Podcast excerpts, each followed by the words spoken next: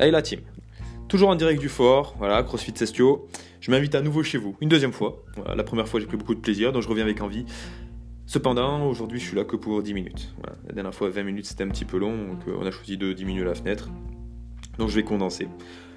Euh, le sujet du jour, j'avais envie de vous parler des changements morphologiques induits par cette période. Donc voilà, peut-être que vous avez remarqué euh, sur vous, votre entourage, des petits changements. Donc on va, on va en parler. Je vais vous présenter euh, ce qui a pu se passer au niveau de la prise de poids. Donc ça va principalement être de la masse graisseuse ou de la perte de poids. Donc là, ça va être sur la perte de poids, ça va être principalement de la masse musculaire. Donc on va en discuter un petit peu.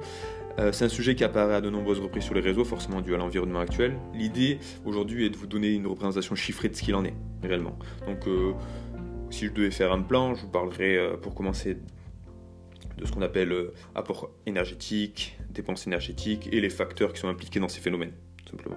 Et après, on va découler assez rapidement sur, euh, la, bonne pratique à adopter durant cette période, simplement. Et pourquoi, en gros, et pourquoi il faudrait l'adopter. Donc voilà, même principe que la dernière fois, prenez-vous une petite gamelle, mettez-vous dans un coin au calme et laissez-vous porter.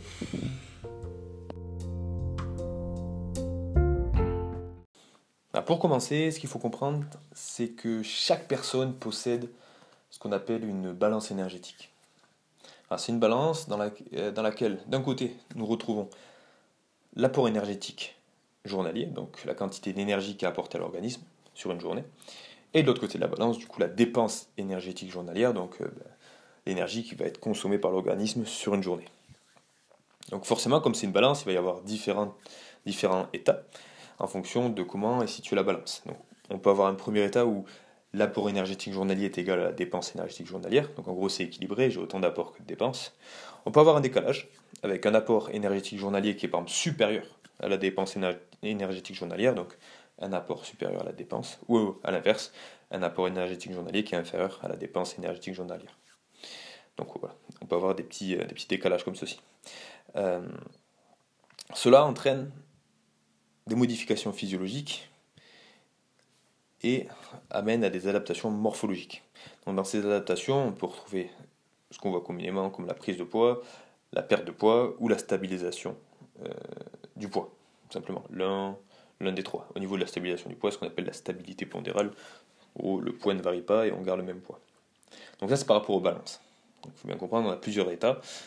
Et ces états, ils vont être en fonction de ben, l'apport et la dépense. Concernant l'apport énergétique, donc au niveau de l'énergie, l'unité de l'énergie, c'est la calorie. Donc je suppose que si vous avez pratiqué une activité physique, vous avez dû entendre parler de la, calorie. On entend souvent, là j'ai fait une activité physique, j'ai cramé beaucoup de calories. Donc en gros, ça correspond à j'ai dépensé beaucoup d'énergie euh, pour faire un exercice musculaire, un travail musculaire. Donc la calorie. Donc ça va permettre de quantifier ben, toute énergie, soit qui rentre ou soit qui sort, donc pour l'apport ou pour la dépense.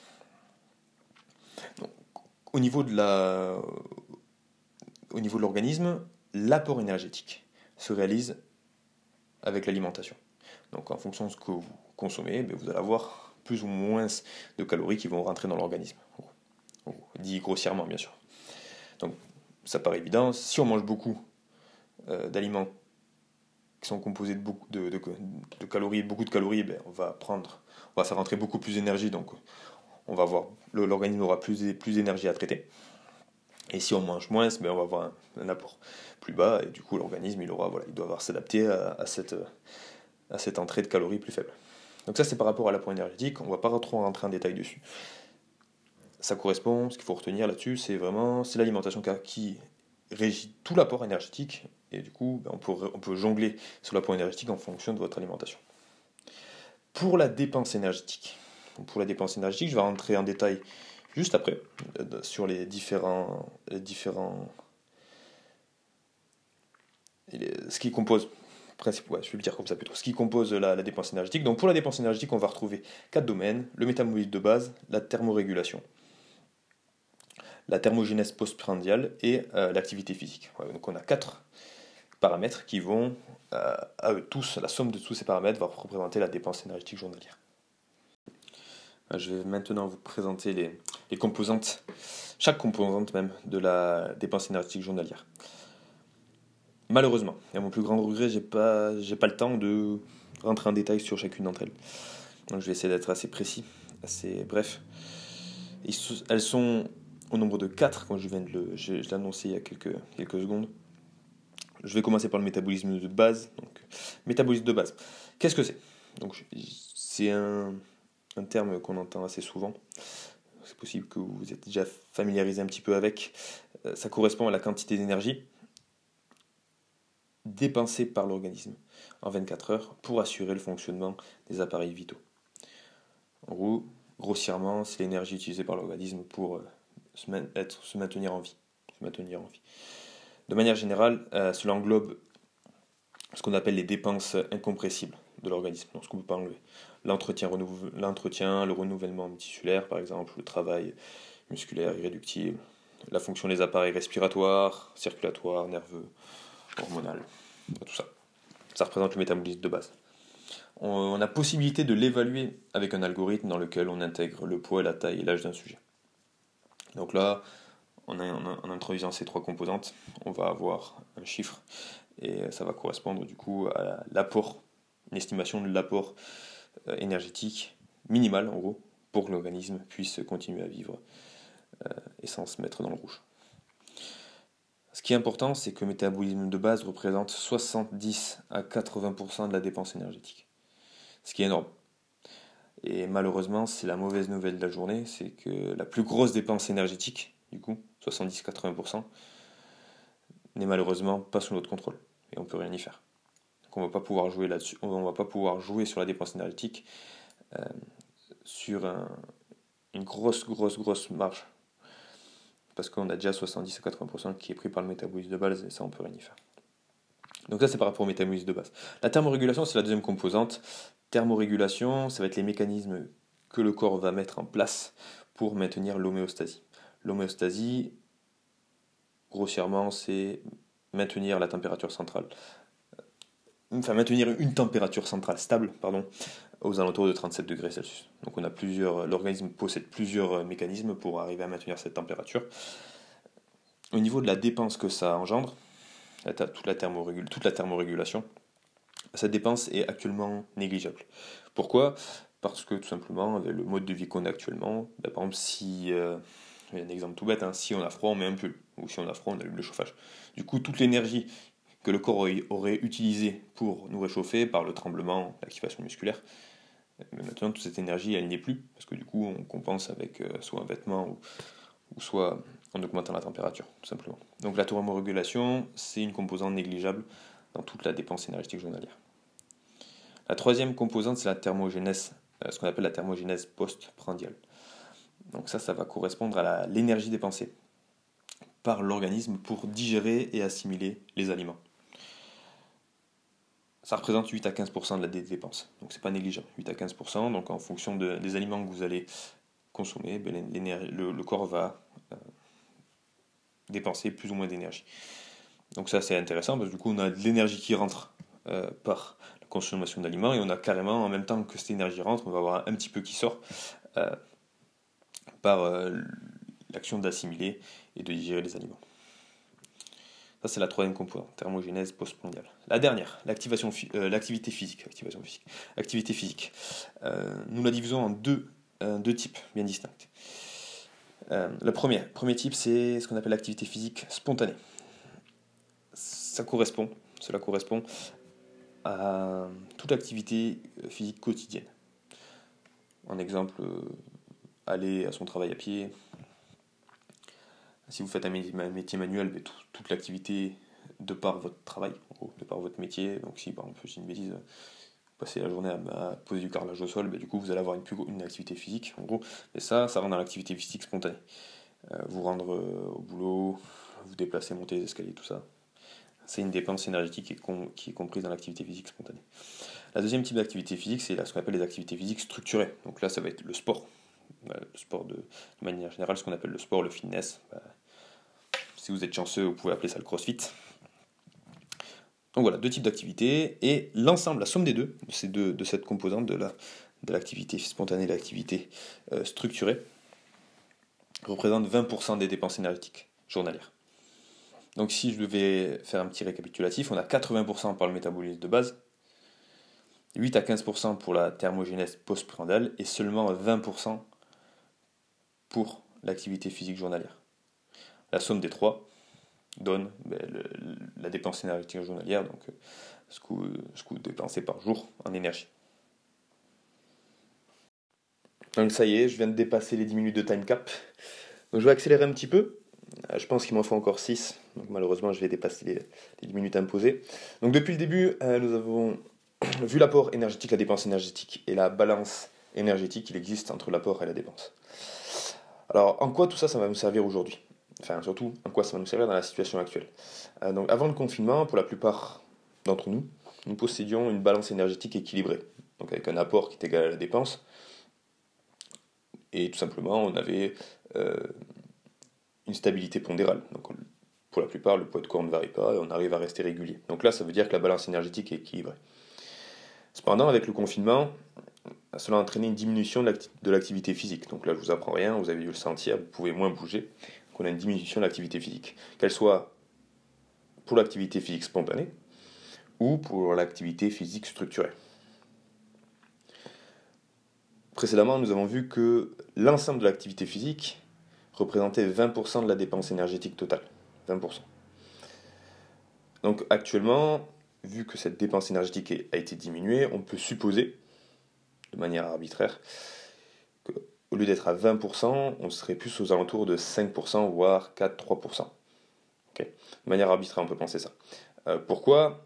On peut expliquer ce chiffre par le fait que malgré la diminution de l'activité physique, on n'est pas complètement immobile chez soi et on a quand même des mouvements, des déplacements, on va porter des choses, des choses comme ça. Même si c'est très léger par rapport à d'habitude, on a quand même une dépense énergétique due à ces mouvements qu'on pourrait appeler ces mouvements quotidiens. Donc, au lieu d'être à 20% de dépenses énergétiques dues à l'activité, on va se situer au plus aux alentours de, voilà, de 5%. Mettons. Donc, on a, une, chute de 15%, du coup, une chute de 15% dans la dépense. Euh, si, nous si nous reprenons du coup la balance énergétique, qu'elle était équilibrée avant le confinement, on garde le même apport énergétique, mettons. Par exemple, je, consomme exactement la même chose au niveau de l'alimentation. donc j'ai le même apport, mais je vais avoir du coup 15% qui ne, vont, qui pas être dépensés par l'activité physique. Donc le corps va devoir s'adapter et, euh, et, il va devoir du coup stocker ces 15% d'énergie qui n'ont pas pu être éliminés par la diminution de l'activité physique.